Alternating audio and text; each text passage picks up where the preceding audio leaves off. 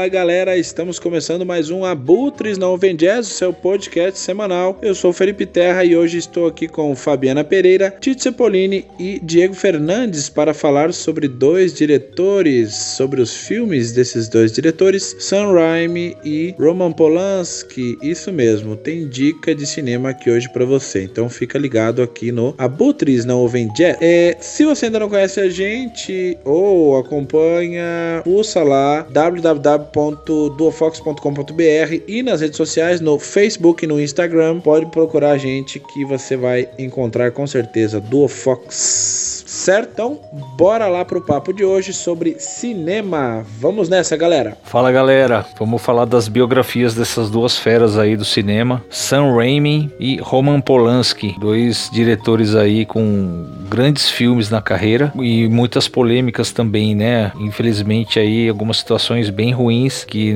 é, logo mais entraremos em detalhes, como foi no caso do Roman Polanski, que eu vou falar agora. É né? uma breve biografia. Ele nasceu em agosto de 1933. Ele nasceu em Paris, mas ele é descendente de poloneses, né? Judeus poloneses. Meu, a carreira, a vida dele é, uma, é um drama só, né, cara? Né? Ao mesmo tempo que é um cara que fez filmes é, super substanciais, assim, para o cinema, ele praticamente deixou tudo a perder, né? Com algumas situações bem graves, né? Como o assédio de menor de idade, que falaremos com a participação especial da Fabiana logo mais. Bom, enfim, cara, ele infelizmente no início da, da pré-adolescência ele pegou aí o começo da Segunda Guerra Mundial. Os pais resolveram se mudar de Paris, pegar, voltar, né, para Cracóvia, né, para tentar fugir de, dessa perseguição alemã aí, mas acabou que eles, meu, foram direto na garganta do diabo ali, né, meu. A mãe acabou no campo de concentração de Auschwitz e o pai, ele trabalhou por dois anos ali num outro campo de concentração na região da Áustria. Polanski, cara, quando menino, né, nessa época, sobreviveu aí nos guetos, né, de, de, da Cracóvia aí, como mendigo praticamente, comendo o que desce pela frente, pedindo esmolas e fugindo da, da repressão alemã aí, até o final da guerra, né, até serem resgatados pelos soviéticos em 1945. Aí teve o um reencontro com o pai e tal. Na década seguinte ele começou a, a já fazer os seus primeiros filmes, né, já se interessar pela sétima arte aí. O Felipe vai falar de alguns filmes bem legais aí do Roman Polanski, né? Podemos citar aí o Bebê de Rosemary, que é um terror clássico suspense no final dos 60, né? O Pianista de 2002 é um filme mais contemporâneo com o Adrian Brody, né? Mais ou menos é, com um enredo bem parecido com a vida dele, né? De, do, do, cara que, que sobrevive em aos escombros, né? De uma cidade devastada pela guerra e fugindo do, dos alemães. Uma biografia breve, né? A, a vida do Polanski foi uma vida cheia de dramas, né? Fora essa da Primeira Guerra, nós temos a infeliz, no final dos 60, na época da gravação do Bebê de Rosemary, é, o, o, infeliz acontecimento com a sua então esposa Sharon Tate, foi vítima aí do, da gangue de Charles Manson, né, na região de Hollywood ali. Infelizmente ela morreu grávida do Polanski, né, tava esperando um bebê dele e acabou acontecendo uma tragédia, né. A gente até comentou num filme, do último filme do Tarantino, né, era uma vez em Hollywood, que faz um recorte justamente dessa época aí. E na década seguinte, na época que ele estava filmando Chinatown, mais ou menos, surgiu esse escândalo aí de, de abuso sexual, estupro, né, contra uma menina de 13 anos na época, um absurdo, né, um escândalo realmente irreparável, né, puta, uma cagada monstra, assim, que praticamente pôs tudo a perder, assim, né, da carreira do cara. É, infelizmente, a gente não vai passar pano para isso, nem a pau, e a Fabi também vai comentar e dar mais detalhes aí depois desse, desse acontecimento bem ruim na carreira do Polanski. Oi, eu sou a Fabiana Pereira e vim fazer uma participação nesse episódio. A gente já discutiu aqui no podcast se e quando a gente deveria separar o artista da obra e a gente não chegou em nenhuma conclusão. Eu acho que porque essa não é uma discussão fácil e nem óbvia, mas o caso específico do Polanski para mim não dá margem para nenhuma discussão. Eu não consigo assistir, consumir, de alguma forma financiar ou dar audiência para uma pessoa que estuprou uma jovem de 13 anos e há mais de 40 anos foge da prisão. Para quem não tem ideia do que eu tô falando, em 1977, o Polanski já tinha mais de 40 anos e já era um diretor renomado, premiado, etc. E convidou uma jovem de 13 anos que aspirava a seguir carreira de modelo e atriz para uma sessão de fotos de uma revista de moda bem famosa. Eu vou me referir a ela sem dizer o nome, porque ela já manifestou o desejo de não ter mais o nome dela ligado a essa história e eu vou respeitar. Então Polanski deu um jeito deles ficarem sozinhos, dizendo que era para criar um cenário intimista, para ela se soltar mais nas fotos, e usando esse mesmo discurso incentivou que ela tomasse champanhe, bebidas alcoólicas, etc. E no final dessa sessão que tinha até um caráter bem sensual, com fotos com ela seminua, de topless, etc. Os dois tiveram relações sexuais. Isso é um fato investigado e, inclusive, foi assumido pelo Polanski. Então, as divergências começam só a partir desse próximo ponto.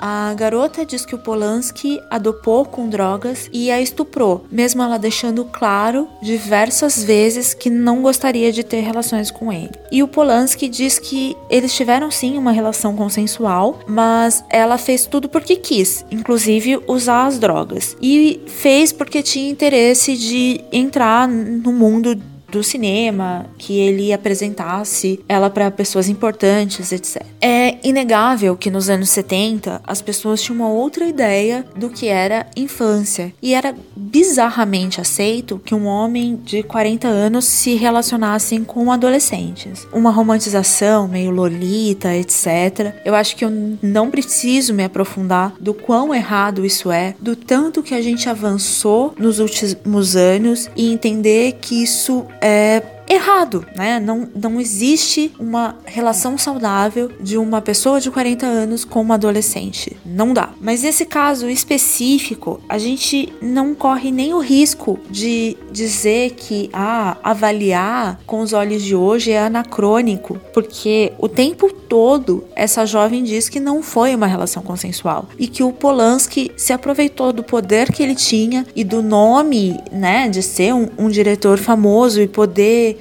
atrapalhar ou ajudar a carreira dela e da mãe dela, porque a mãe dela também era modelo, para estuprá-la e principalmente sair impune. Uh, na Califórnia, assim como é no Brasil hoje em dia, é crime maiores de idade manterem relações sexuais com menores, independente de consentimento. Então, por isso o Polanski foi condenado. Ele assumiu a culpa, ele ofereceu uma indenização para a família da jovem como uma forma de acordo para a pena ser mais leve, para ele não ser culpado de drogá-la, por exemplo. A família aceitou, mas a justiça norte-americana achou muito pouco ele só pagar financeiramente por isso e gostaria que ele fosse preso. E durante o trâmite dessa prisão, ele fugiu e ele foi para a França, onde ele não poderia ser preso porque ele tem cidadania francesa e desde então ele não não viaja para nenhum país que tenha algum tipo de acordo de extradição com os Estados Unidos para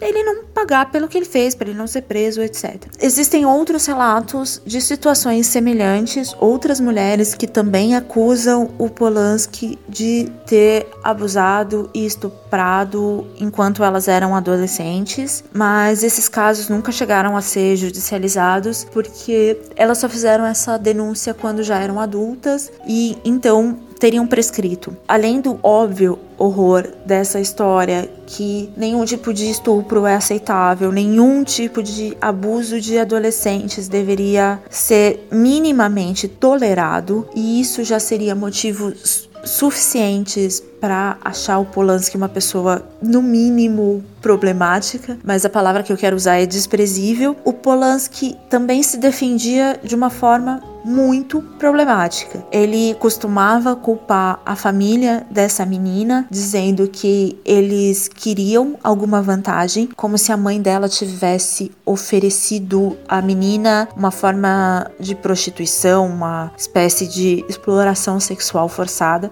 como se isso fosse menos pior, e não é, né? Aceitar um, uma situação absurda dessa. E ele também costumava dizer que ele só tinha sido condenado e as pessoas só davam importância para esse caso por inveja, porque no fundo todo homem gostaria de transar com garotinhas e ele conseguia fazer isso. Eu não tenho palavras para para dizer o quão nojento isso é. Então, para mim, ele ultrapassou qualquer tipo de tenuidade. E eu acho um imenso agravante ele ter sido recorrente e ter passado a vida inteira impune. E eu não tenho dúvidas nenhuma de que ele só conseguiu fazer isso pela posição de poder que ele tinha e porque as pessoas preferiram fechar os olhos porque ele fazia filminhos bons, porque ele é premiado, ele é cultuado. Ou seja, para mim não não importa se o pianista é uma obra-prima ou não. Eu, não dá para compactuar com uma coisa dessa. Não dá para consumir,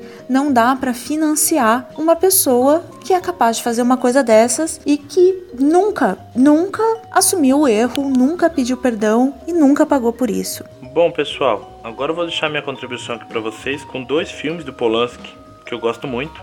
São filmes que eu já assisti pelo menos umas cinco vezes cada um. O primeiro é Chinatown, de 1974. É um filme estrelado pelo Jack Nicholson, um ator que eu gosto bastante, desde O Iluminado e Um Estranho no Ninho. Chinatown é um filme noir. Esse termo faz referência aos filmes e livros da década de 30 a 50 onde temos detetives, policiais corruptos e loiras fatais, principalmente loiras fatais. No caso de livros, eram aquelas edições baratas onde autores como Raymond Chandler e Dashiell Hammett publicavam suas histórias policiais nas décadas de 30 até 50. Se vocês querem entender mais sobre isso, tem resenha sobre o Chandler e sobre o Hammett aqui no Do Fox, um episódio sobre literatura policial muito bem detalhado sobre os diferentes estilos de escrita policial e tudo mais. Depois vocês podem escutar aí que tá bem bacana. Bem, Chinatown é ambientado na cidade de Los Angeles nos anos 30, 40. O filme conta a história do J.J. Gitz, vivido aí pelo interpretado pelo Jack Nicholson, que é um detetive contratado para descobrir o mistério que existe por trás do assassinato de um cara. E tem muita coisa envolvida, interesses políticos, econômicos ligados inclusive a construções nessa cidade, né, na cidade de Los Angeles, relacionadas ao abastecimento de água da cidade. Essa trama é inspirada em eventos reais que envolvem né, todo esse problema que girava em torno da criação e abastecimento de água de Los Angeles. O filme possui um pano de fundo político, social, tá? Que vai muito, muito além do que a gente está acostumado em histórias policiais. Não é só o detetive perseguindo o vilão, tem muito mais coisa do que isso. E Chinatown começa com uma breve descrição, lógico, através de imagens, do detetive, do Gitz, dando a resolução de um caso para um, um cara lá, que ele estava trabalhando para esse cara. E logo em seguida chega uma outra moça, um, um outro caso para ele resolver, que é uma mulher que está querendo saber se o marido dela tá ou não traindo ela, né, com, com outra, outra mulher e tal. E a partir daí o Gitz começa a investigar e ele começa a perceber que existem coisas estranhas na narrativa dessa mulher que veio procurar ele, mais ainda nas, nas coisas que ele começa a investigar e que ele começa a perceber que esse caso tem mais coisa, não é somente um caso que a mulher quer descobrir se o cara tá traindo ela ou não. Então a história segue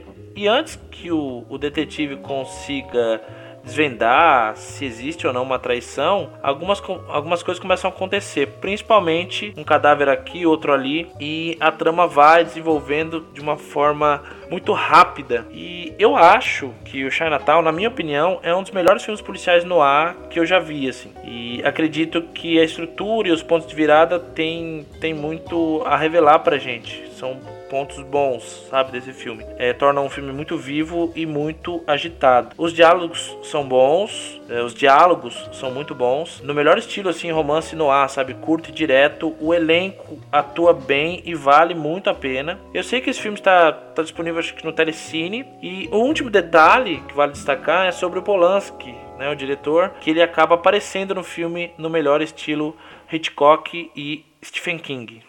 Então vale a pena aí para quem gosta de diretores aparecendo no meio do nada ou no meio das cenas, vale a pena deixar esse esse adendo aí. E agora eu vou falar sobre O Pianista de 2003. Eu adoro esse filme, assim como eu adoro todos os outros filmes sobre a Segunda Guerra Mundial. Adoro também, e isso pode até gerar uma, uma polêmica, o ator Adrian Brody. Eu já vi alguns filmes com ele que valeram muito a pena. Um deles, só para destacar, é O Substituto um filme cuja resenha está aqui no Do Fox e é um um puta drama sobre o papel do professor e da educação na vida das pessoas, dos jovens e tal. É um drama muito bom que sem dúvida vale vale assistir. Bem, o pianista narra um período e um contexto dos mais cruéis da história humana, que foi a perseguição né, dos nazistas aos judeus, que promoveram vários assassinatos, pânico na população e aquela história toda que a gente já sabe. Esse filme é baseado na história real do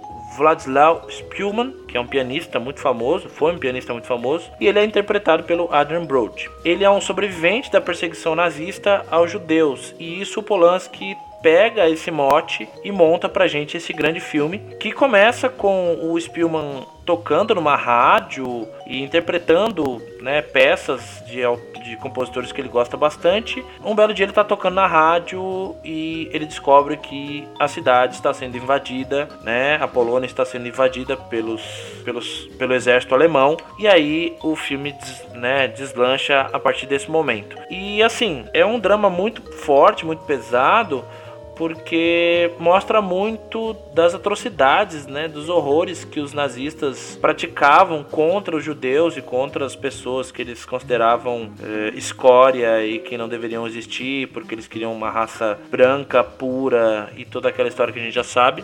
É um filme muito pesado. Tudo bem, é sobre a Segunda Guerra Mundial, é claro que vai ser pesado, mas o modo como Polanski pega e aborda a Segunda Guerra Mundial e os dramas dos personagens que aparecem nesse filme é muito interessante. Ele mostra como era a luta para conseguir alimentos, as formas mais cruéis de humilhação que as pessoas viviam, como comer comida do chão, obrigar um homem de muleta a dançar sem as muletas, sabe? Os soldados faziam isso. E O Pianista é um filme fortíssimo e muito importante dentro da trajetória do Polanski e do ator, né, do Adrian Brody, que inclusive ganhou o Oscar, né, de melhor ator, né, na categoria lá do Oscar por essa atuação. É, é, a fotografia e trilha sonora do filme também são impecáveis, eu gosto bastante dessas duas coisas no filme. E o fato de ser um filme baseado numa história real, como eu já disse, talvez tenha deixado Polanski ainda mais animado para dirigir, né? Então, no restante, tudo que a gente puder acrescentar nesse filme e tudo que eu for falar desse filme,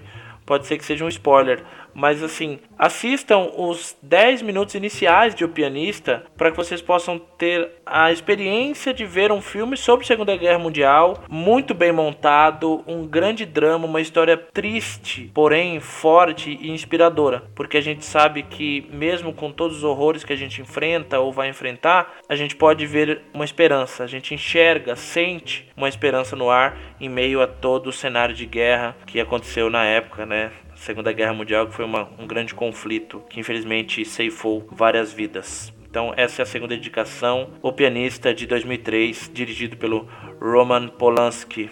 É um puta drama, um puta filme sobre Segunda Guerra Mundial, uma montagem assim excepcional, vale muito a pena. E é isso aí, gente. Minha contribuição de hoje foi essa. Bora lá, toquem o barco aí.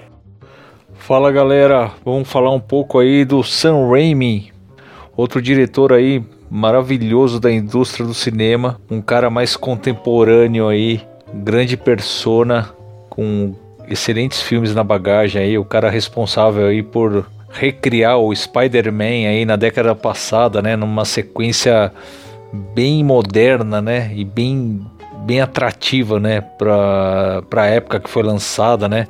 Se eu não me engano é 2002, 2004 e 2008, alguma coisa assim a sequência. O Diego vai falar dessa trilogia aí logo mais. Ele nasceu aí em outubro de 1959, então é um cara multifacetado aí dentro do cinema, cara. Ele é diretor, ele trampou já como produtor, ator e roteirista, né? Então tem, tem algumas, algumas películas aí com ele como ator também, cara. Ele é um cara que tem uma verve assim pro, pro terror também, né? Pro suspense, né? A sua estreia, praticamente seu segundo do filme eu vou comentar logo na sequência é o The Evil Dead, né? A Morte do Demônio. É um filme, meu, ganhou áreas cult hoje em dia, mas na época causou um estardalhaço aí. Ele dirigiu e produziu esse filmaço aí, meu. Ele é de família de, de, de artistas também, né? Ele tem um irmão que chama Ted Raimi, que também é ator, e o seu irmão mais novo, Ivan Raimi, é um roteirista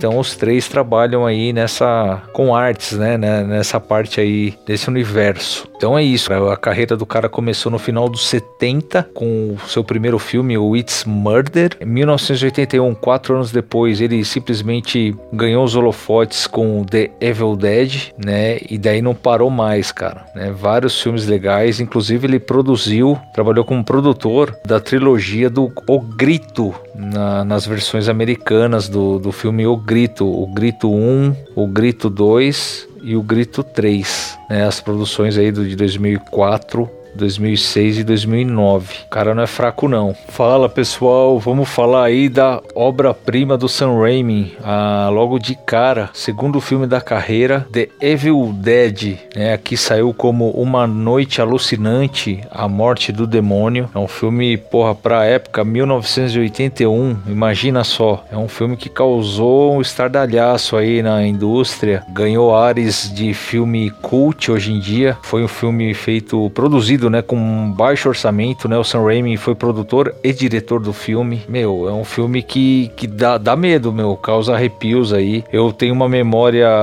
de infância da capa do, do, do, do filme, né? Uma capa clássica, né? Uma mulher sendo pega pelo pescoço e arrastada para debaixo da terra, assim, elas com, com as mãos para cima, né? Eu lembro que eu peguei esse filme na mão, cara. Tava namorando esse filme para alugar. Eu era pequeno, devia ter uns 7 ou 8 anos. O filme tava fresquinho, tinha acabado de ser lançado em locadora, né? Acabei alugando escondido, sem autorização do meu pai. Meu pai viu o filme em casa lá.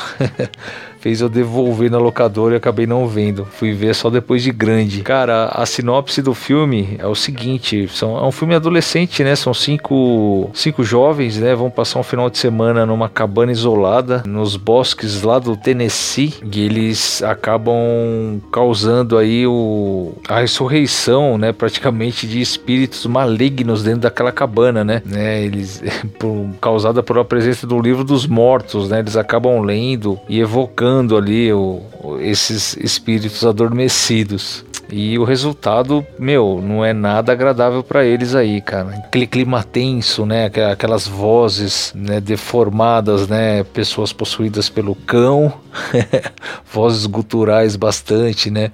Assustando a galera, né? Tem bastante morte, sangue. Então é um filme bem, bem tenso, bem, bem forte assim pro, pra época, né? É, quando foi lançado, inclusive ganhou um empurrãozinho aí do Stephen King, cara. É, foi exibido no Festival de Cannes daquele ano, né? E o Stephen King publicou uma nota favorável ao filme, o que incentivou a New Line Cinema a distribuir, né? A fazer a distribuição do, do filme na, nas, nas locadoras né, e nos cinemas. É isso, cara. O, esse filme, o filmaço aí do Sam Raimi, procurem. Quem não assistiu, assistam, né? O original, porque teve uma refilmagem mais moderna, né? Ele participando, acho que como coprodução ou produção, né? ganhou algumas sequências aí, o Devil Dead 2 de 1987, ganhou uma terceira sequência aí no, na década de 90, mas esse primeiro filme é o mais assustador, o mais legal de todos, né? É um filme com baixo orçamento, foi feito com baixo orçamento e que arrecadou milhões de dólares e colocou o nome do Sam Raimi como uma aposta aí concreta da, dessa nova geração aí de cineastas, né? Com essa vertente é, mais mais voltada para o terror, beleza? Então é isso aí, galera. Assistam aí The Evil Dead, Uma Noite Alucinante. Pessoal, vai aí minha segunda indicação da noite, Sam Raimi na cabeça novamente. Um dos filmes mais aterrorizantes que ele fez também da carreira. O Drag Me to Hell não podia faltar. Arraste-me Arraste para o Inferno. Filme de 2009, terror ao estilo Sam Raimi, né? O roteiro é dele e do irmão. É, ele fez em família esse aí. Com Ivan Raimi junto, é, auxiliando, né? Uma sinopse bem, bem básica, né? Bem curta. Nós temos uma jovem, né? Interpretada pela atriz Christine Brown, que seria a Alison Lohman. Ela trabalha nesse tipo imobiliária de crédito e tal, né? E ela teve a infeliz ideia aí para impressionar o chefe dela, né, nova no emprego e tal, ela negou renovar uma hipoteca, cara, de, de uma senhora que foi até o estabelecimento fazer uma negociação. E essa senhora acaba sendo despejada da, do imóvel, né, meu? Aí, bicho, é, não vou dar muito spoiler, cara. Vocês têm que assistir que vida da, da mulher é vira do avesso, cara. Ela começa a ser perseguida, né, por espíritos malignos, né? Começa a atormentar a jovem que fez isso. a mulher, a, a, senhora meio que joga uma praga, não sei. Cara, o filme é, é centrado nessa negação, né, da, da hipoteca e a partir daí a, a, a vida da mulher vira um verdadeiro inferno, cara. Então, com, com várias cenas assim de, de de suspense, né? De, de aquele clima é, tenso, né? Eu não vou dar tanto spoiler. É, galera que, que tiver afim aí, pessoal mais novo que, porra, pegou. Não, não, pegou a época das locadoras aí, cara, procurem algum streaming de repente no YouTube, né? E assiste, cara, que o filme vale a pena. Tá, essa é a minha segunda dica aí.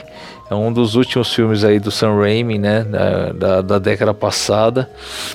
E, cara, é uma excelente oportunidade aí para meu, pra passar uma hora e meia, duas horinhas ali na maior tensão, comendo uma pipoca e curtindo, para quem gosta do gênero.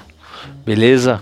Um abraço aí pra galera. Valeu. Bom, seguindo aí os dois filmões que o o Tito falou do Sam Raimi aí, o Dragon to the Hell e Evil Dead, que também são filmes que eu gosto muito particularmente. Vou dar sequência no, em mais dois filmes do Sam Raimi que acho que é um diretor que faz, faz não, cumpre um papel com um, um, um, determinado público.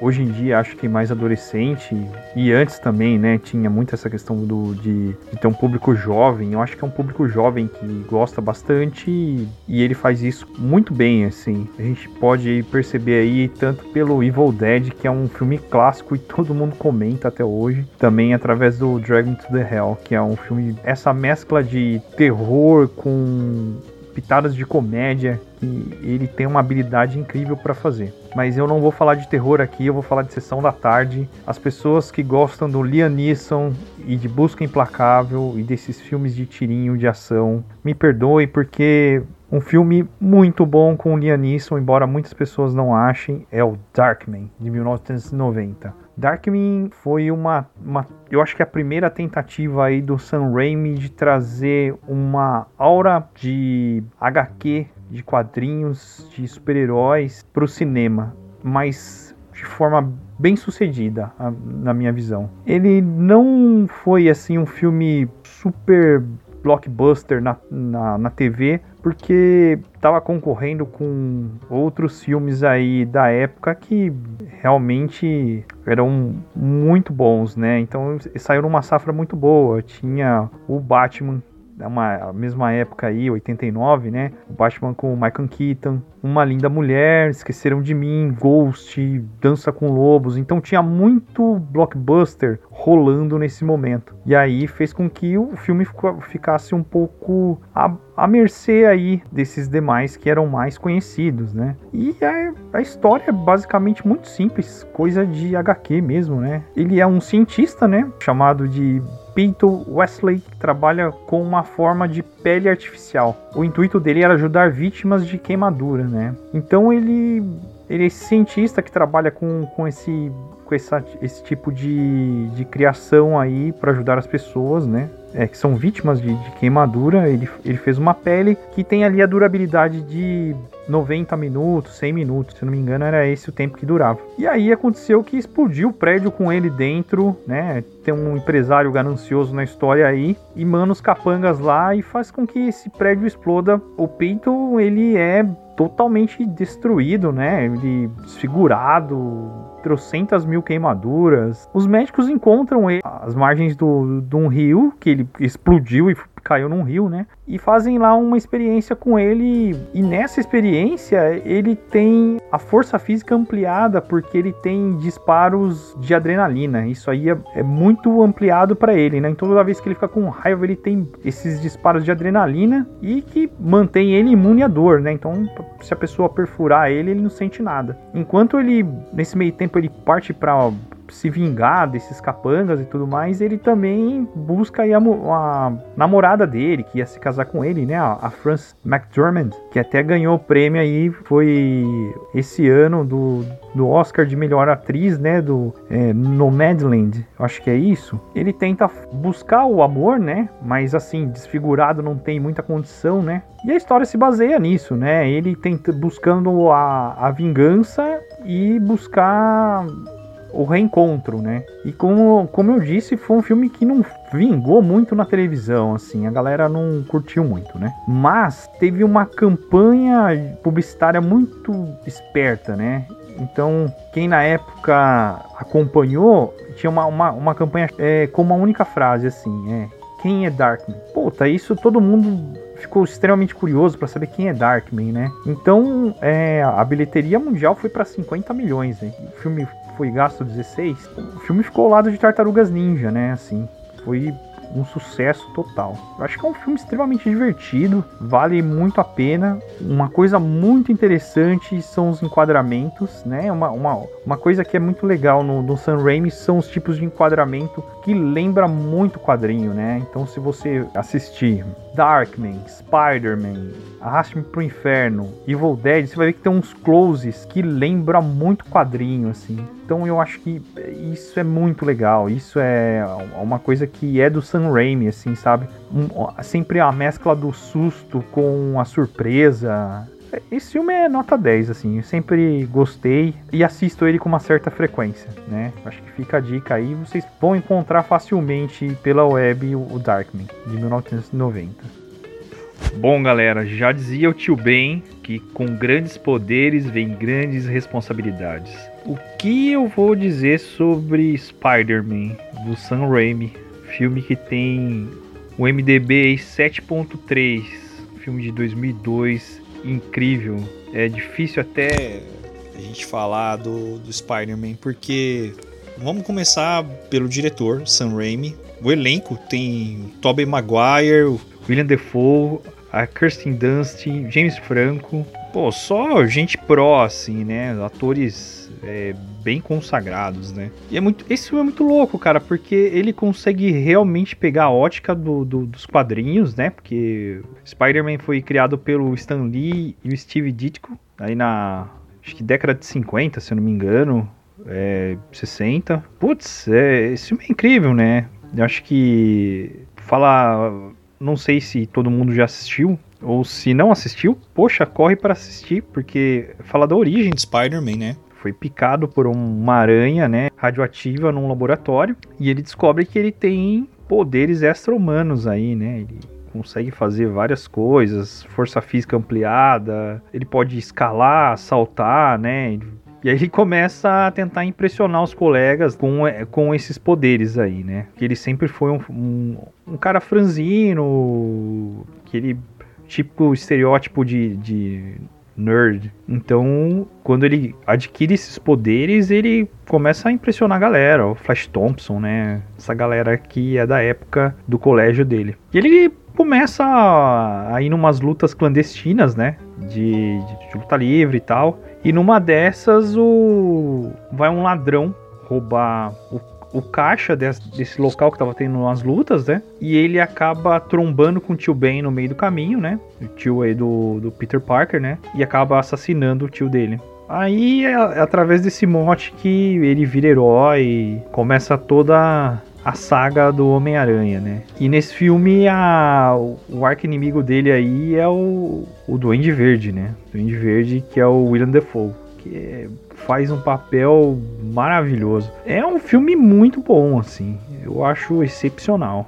Fora sei lá, difícil até, até falar o, como é importante para criança, para adolescente assistir um filme desse, assim, é muito legal, né? Fora, fora ser um entretenimento, né? Mas é trazer o mundo dos quadrinhos para para tela, dar acessibilidade para de repente pessoas que não puderam ler as histórias em quadrinhos do Homem-Aranha. Eu acho isso um, um trabalho muito legal. E é isso, galera, minha participação, né? Falei aí sobre Spider-Man e Darkman, dois heróis, né? Grandiosos. E a gente encerra por aqui. Até a próxima, né? Acompanhem o Duofox aí nas redes sociais. A gente se vê aí no próximo episódio. Até mais, valeu, obrigado por ter nos acompanhado até aqui e até a próxima.